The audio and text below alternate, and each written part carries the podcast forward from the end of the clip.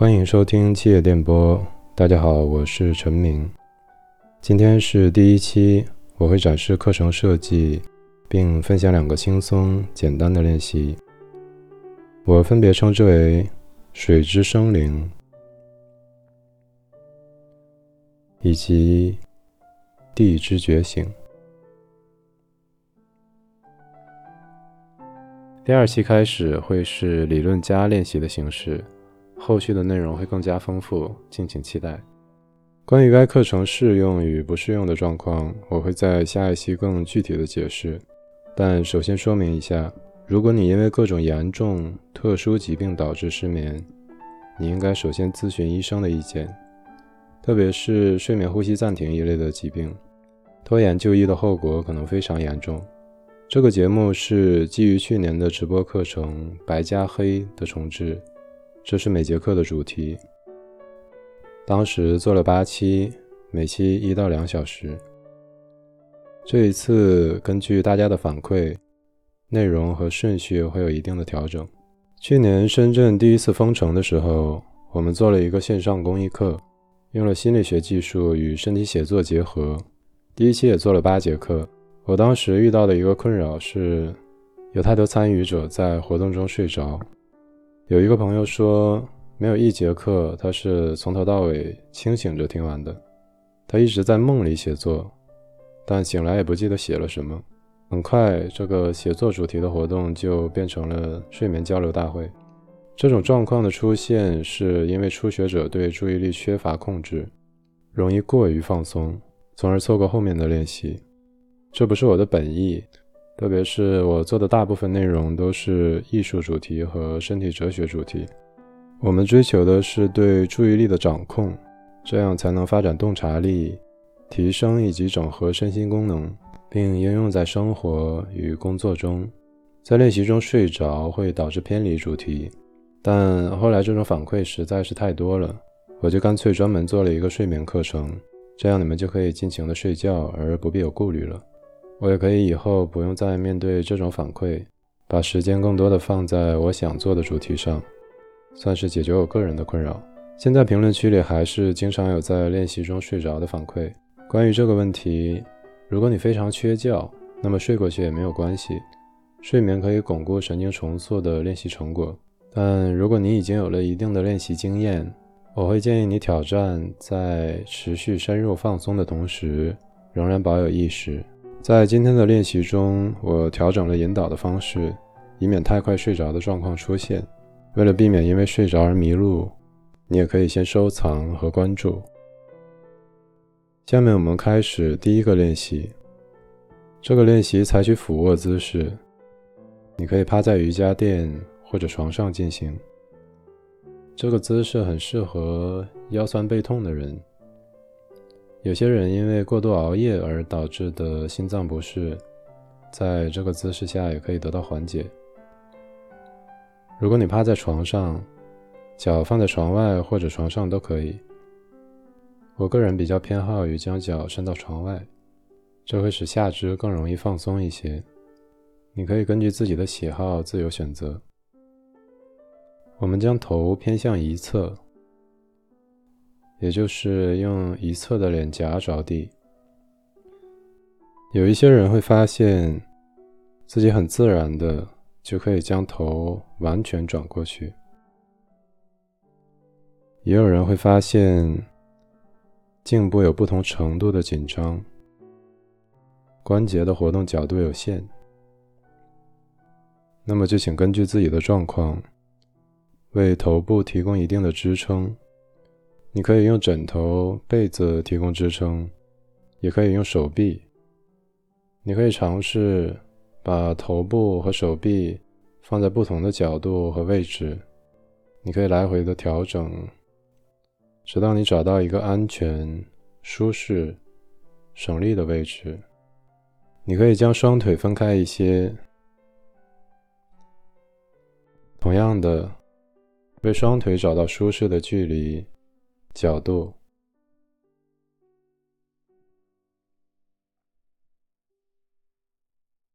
在这个姿态下，你是否感到紧张？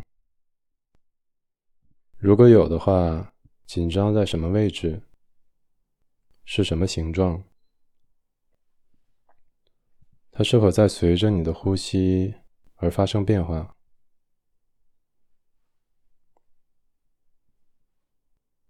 在做这种练习的时候，很多人会把放松当成一个目标，而非常急切的想要达成它。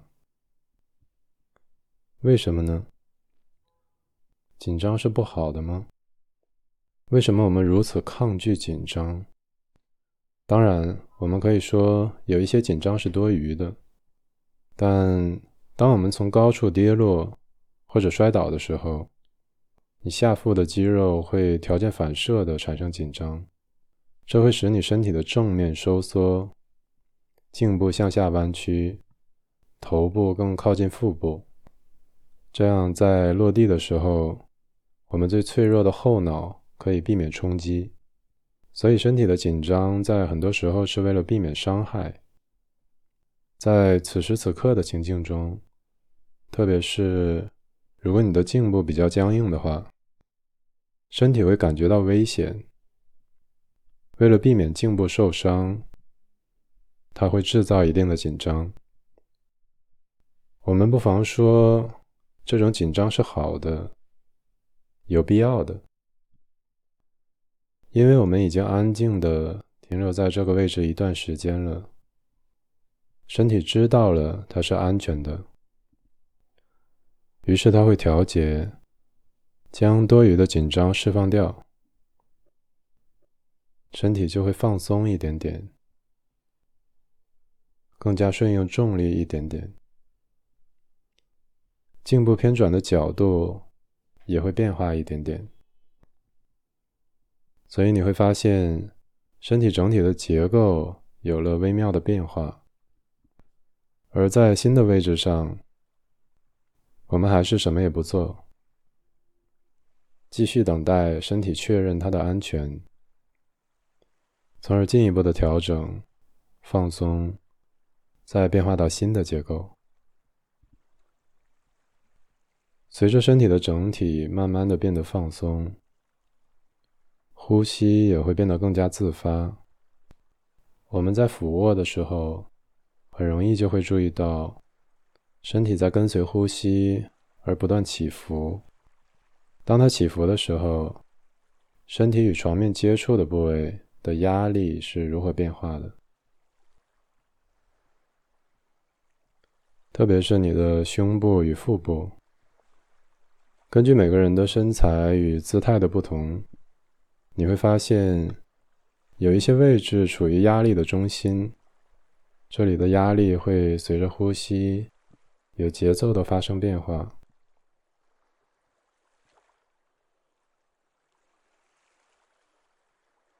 也有一些位置处在边缘，它们会随着呼吸造成的波浪，时而接触床面，时而离开床面。在这个过程中，身体的各个部位移动的幅度是一样的吗？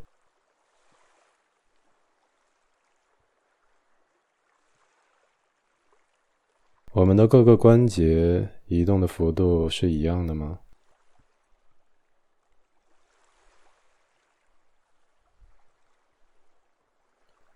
颈关节的角度是否在跟随着呼吸而不断的改变？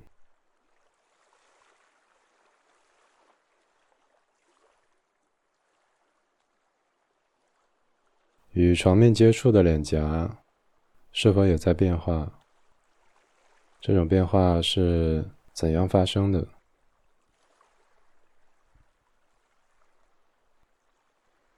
骨盆一带的关节是否在随着呼吸而起伏、旋转？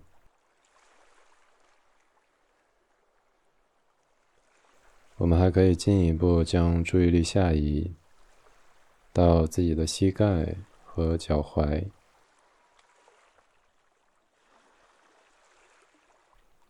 当你将注意力移动到这些部位，你的眼睛是否在跟随注意力不自觉的转动？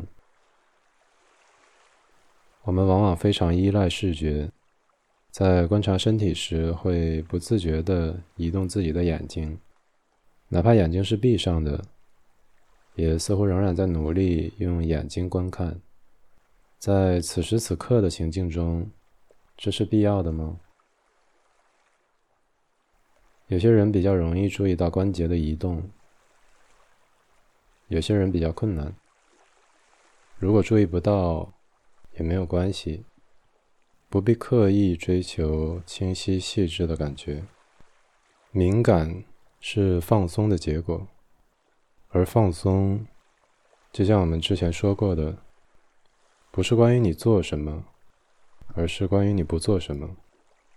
现在，请将一只手搭在眼睛这一带，比如，如果你面朝左边，你可以用左手搭在眼睛这里，不需要贴到眼睛上。用省力的姿势搭在眼眶、太阳穴一带就可以。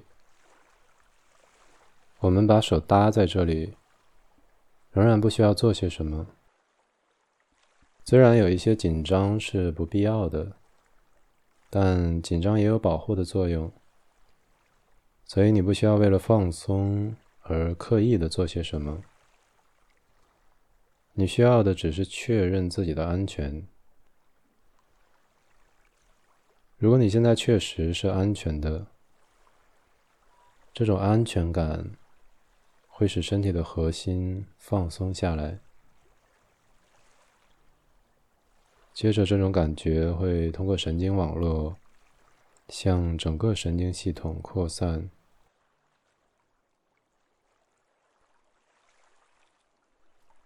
不过，你不需要追求整个神经系统。都浸润在这种感觉中，让身体以它自己的步调调节。我们在这个姿态下已经有一段时间了，在接下来的半分钟里，你可以尝试和为自己找到一种轻松、省力的方式，使头部转向另一侧。这是一个开放性的问题，没有标准答案。也不存在犯错。你可以用任何你觉得有趣的方式尝试与探索。实际上，当你放弃了这件事一定要以怎样的方式达成的想法，任何一种做法都是有创造力的。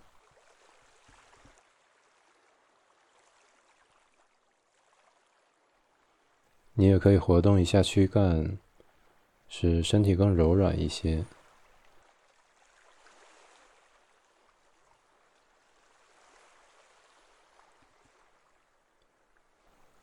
现在我们已经转向了另一面。如果颈部有压力，你还是可以为这里提供支撑。我们再一次将这边的手掌搭在眼睛、眼眶、太阳穴一带。将注意力慢慢转移到和床面接触的部位，觉察这些部位是如何随着你轻柔的吸气与呼气而变化、波动、起伏，包括脸颊、胸部。腹部、大腿、小腿。当你将注意力逐渐下移的时候，你的眼睛是否又不自觉的转动了？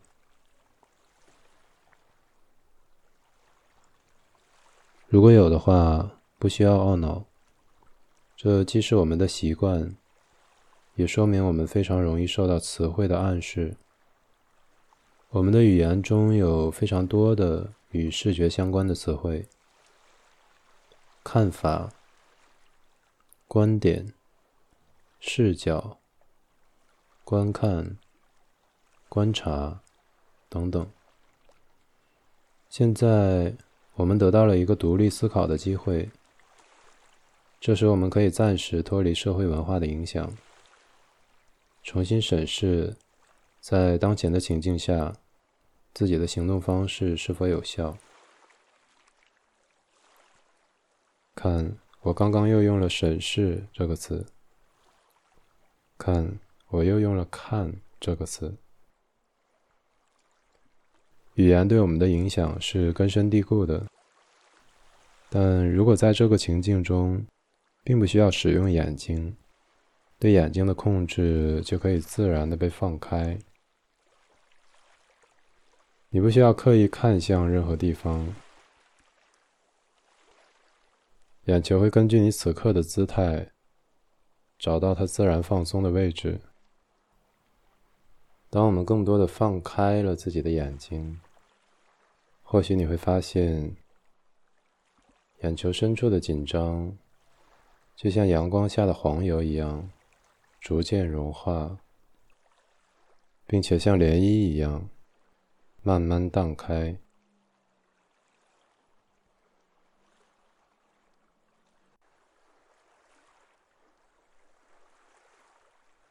或许你也已经发现。因为我们将头偏向一侧，身体的结构是不对称的，所以它波动、起伏的方式也是不对称的。这种不对称有哪些体现？你的身体已经比一开始要更加放松、放开，整个身体也更加顺应重力，呼吸也变得更加自发。你会发现，身体有它自己的呼吸方式与节奏，与我们学习过的各种刻意的呼吸方法，比如胸式呼吸、腹式呼吸等等，都不一样。现在你还不需要用语言描述它们的区别，但你可以观察和体会这种差异。随着呼吸变得越来越自发，身体的各个部位受到的抑制会减少。你是否感觉到，你自发的吸气与呼气，在身体上形成的细腻、绵长、层次丰富的波浪？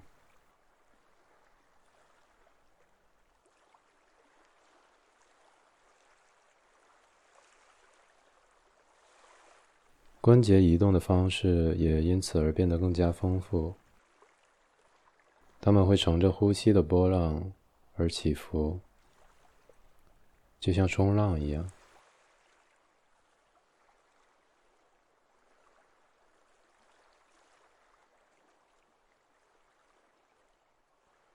你甚至有可能发现，这些微妙、丰富的移动，就像舞蹈一样。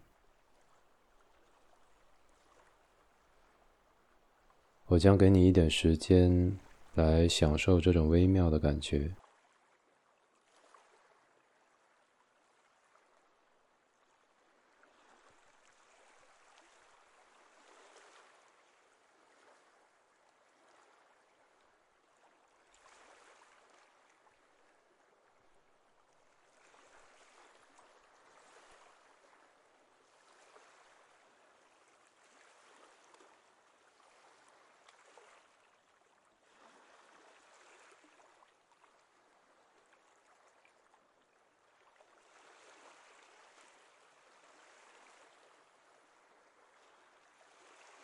有时候我们会不情愿打断这种美妙的感觉，但我向你保证，随着持续深入的练习，你将有能力随时召唤这种感觉。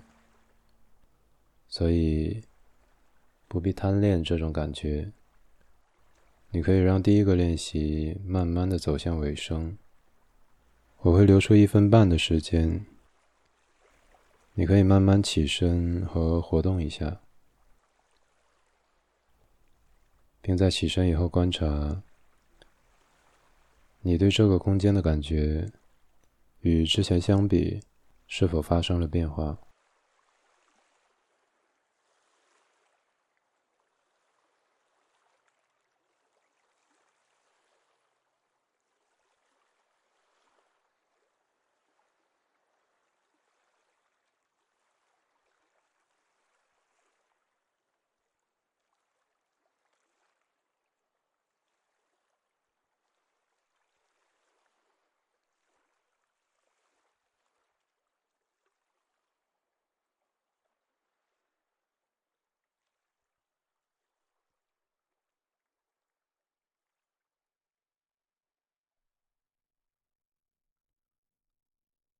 在第二个练习中，我们将在床上进行全身的扫描与放松。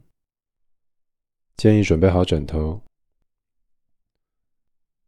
高中的时候，我在图书馆读到这个方法，我真希望自己更早就知道它，这样在初中的时候，我就不会因为神经衰弱而一度失眠了。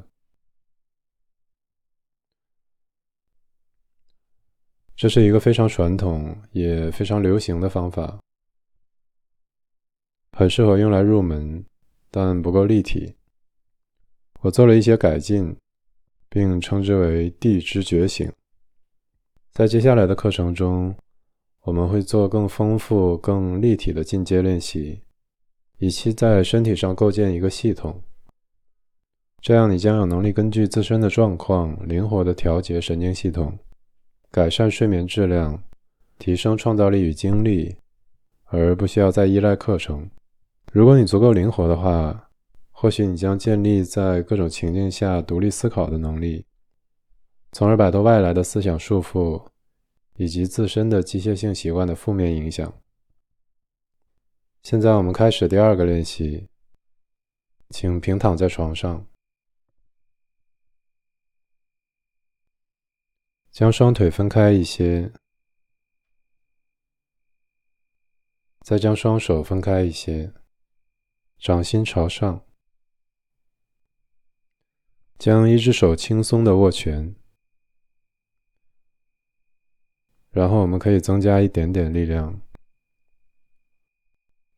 再增加一点点，在握拳的同时，尽可能不增加手臂的张力。我们逐渐增加拳头的张力，再放松它。当你放开你的手掌，手掌的张力会慢慢的变化，并趋向于自然放松的结构。观察因为握拳而造成的残留的紧张，是如何随着你自发的呼吸而逐渐变化、消散。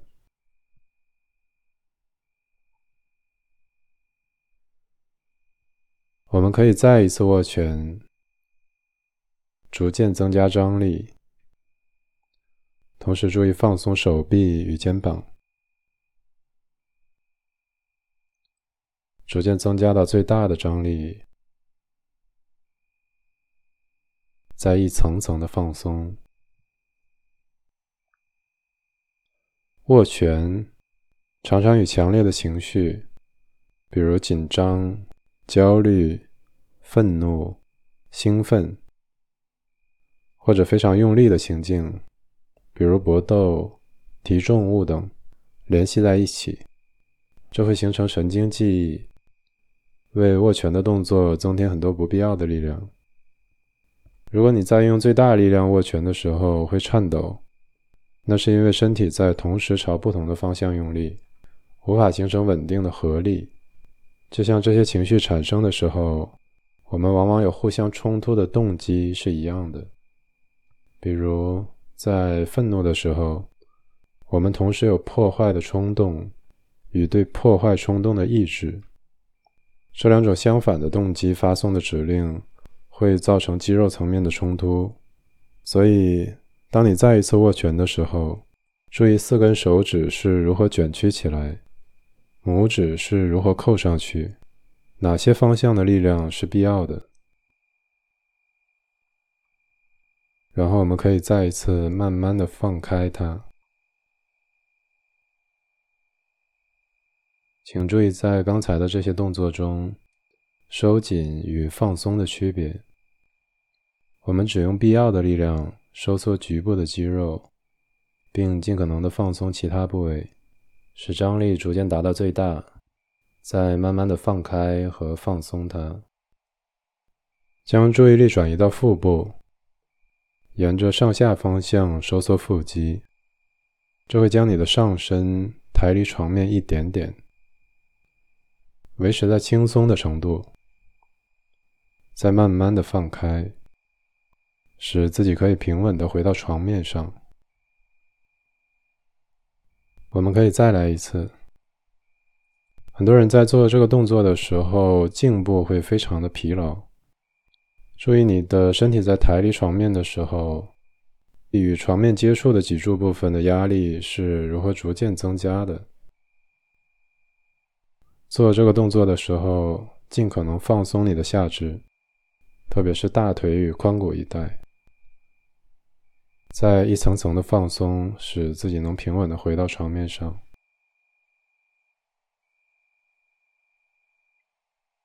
现在我们将注意力移动到脚掌，和刚才一样，我们收缩自己的脚掌。你可以在维持脚掌收缩的同时，在床上轻柔的晃动你的腿。这可以帮你觉察和去除多余的紧张。再放松脚掌，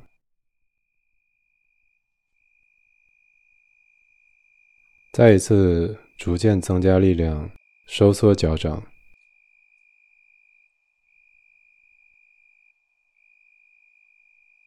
再逐渐放开，最后完全放开，放松你的脚掌。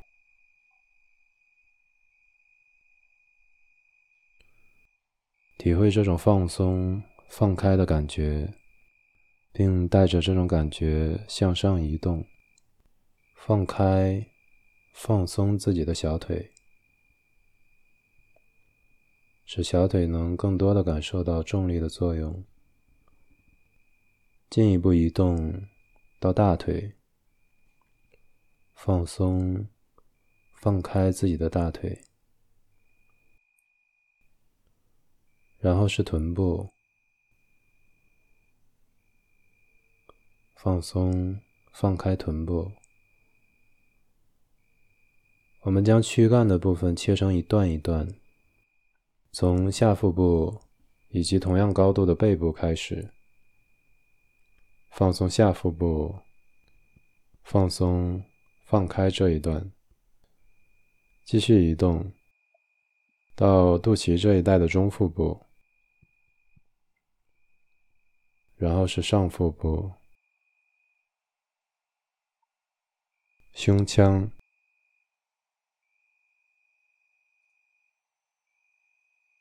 胸腹部有了一定的放开、放松后，你可能会发现，随着你自发的呼吸，头部正在枕头上有节奏的移动。如果感觉不到，也不必理会它。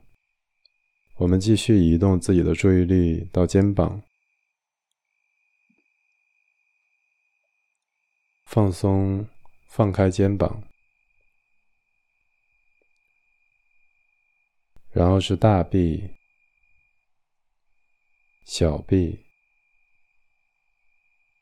手掌。我们已经对颈部以下的部位做了一个粗略的扫描与放松。你的呼吸与刚才相比，是否更加自发、更加细腻、更加柔和了？在你的认知中，吸气的最高点在哪里？也就是说，它在哪一点开始趋向于停止和转变成你认知中的呼气？呼气的最低点又在哪里？它在哪一点开始逐渐停止和转变成你认知中的吸气？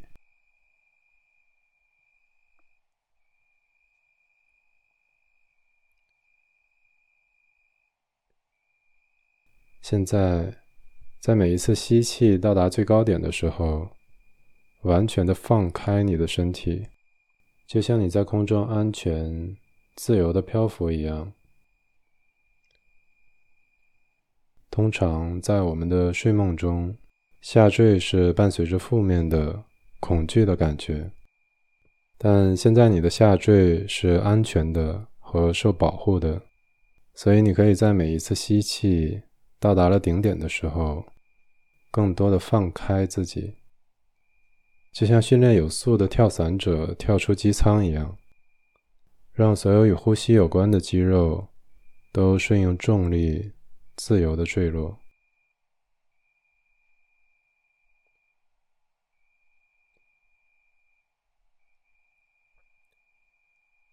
当你下落到接近地面，又会减速、停止，并再一次反弹，逐渐上升到最高点，然后又再一次从最高点下落。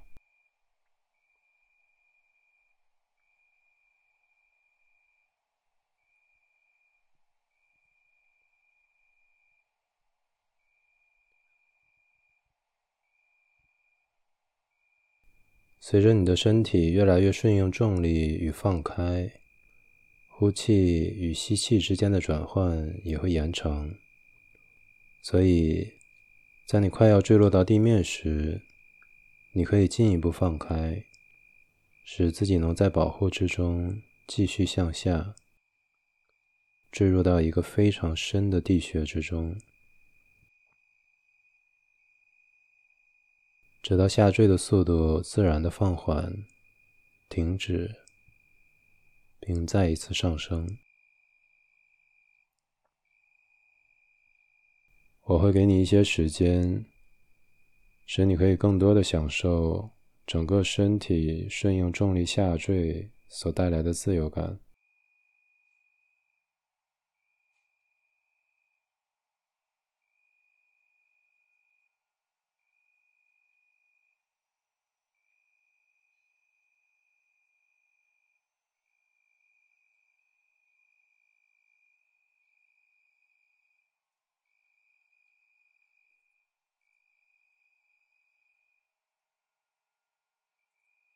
现在，我们可以再做一次更深入的扫描与放松。我们继续在每次吸气的顶点跳伞，同时分出一部分的注意力，再一次扫描身体。每次放开、放松一个部位。我们还是从双脚开始，在吸气到达了顶点，呼气开始出现的时候，放开你的脚掌。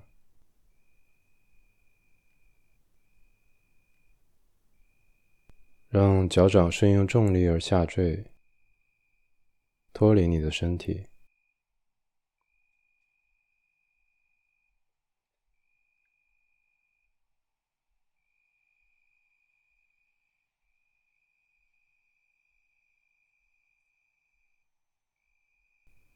然后我们将注意力向上移动，放松，放开你的脚踝。使你的脚踝可以脱离身体，向下自由的坠落。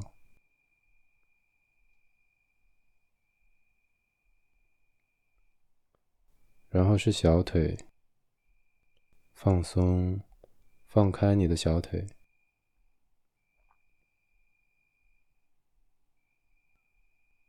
直到它也脱离身体，向下坠落。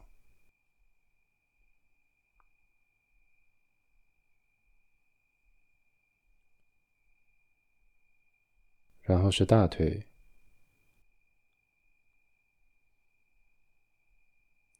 放松，放开大腿，就像你大腿的肌肉已经完全的溶解、脱离身体一样。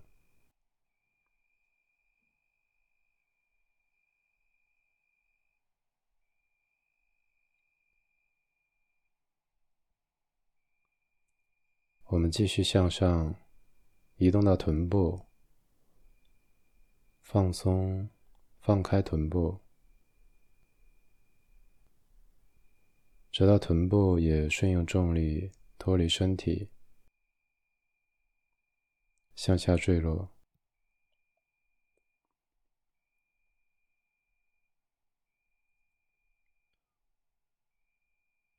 现在移动到下腹部与下背部。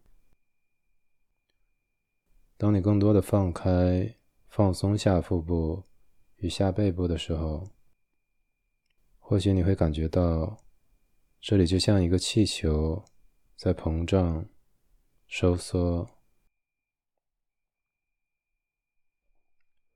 气球膨胀到哪个位置，是你离开机舱开始跳伞的时刻。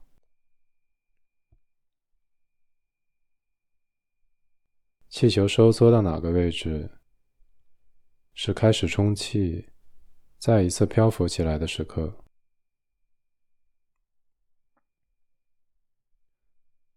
继续向上移动，和之前一样，一段一段的放松。放开自己的躯干，从中腹部到上腹部，再到胸部以及上背部。当你移动到肩胛骨这一段的时候，感受你躯干上的所有肌肉，包括脊柱附近。以及肩胛骨之间是如何被放开、融化、脱离身体。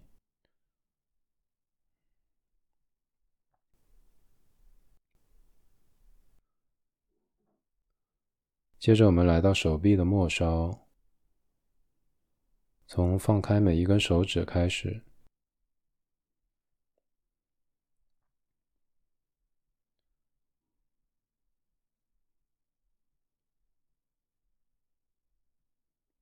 然后是手掌、小臂、大臂，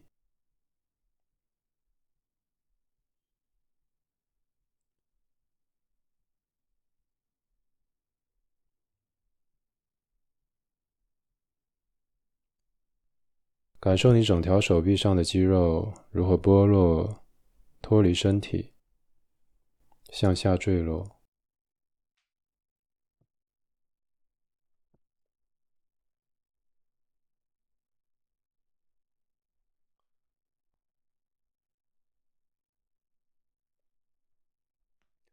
然后我们放松，放开肩膀，将肩膀上的重担卸下来，放任肩膀上的肌肉也剥离、脱落、下坠。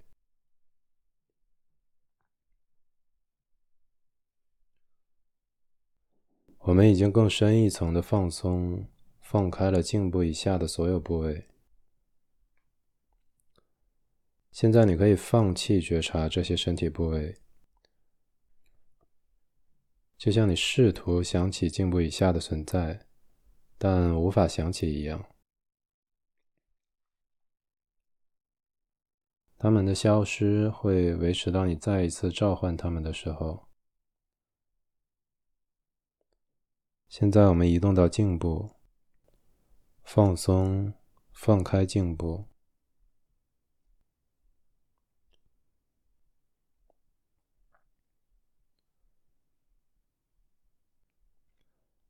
现在你可以整体的放松你的头部，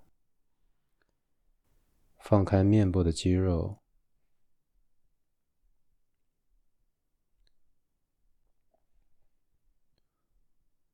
我们将嘴轻柔的合上，但同时放松、放开下颚，然后放开你的眼睛，再放开你的舌头。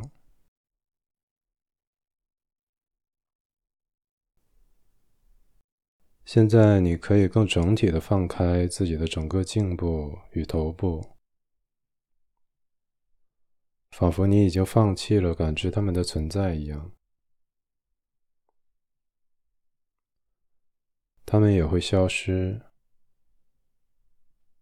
直到被你再一次召唤。你可以意愿你的身体在安全的保护之下，被完全的放开。仿佛只有你的意识与理解力漂浮在空中。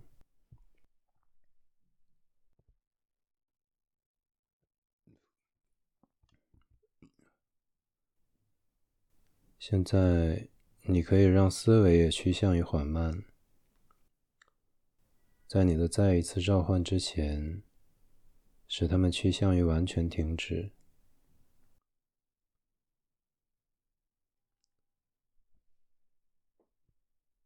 如果身体在高度放松的状态下得到深度的休息，我不知道，当你再一次醒来的时候，你的状态是否会因此而得到长足的改善。明天你将发现这个问题的答案。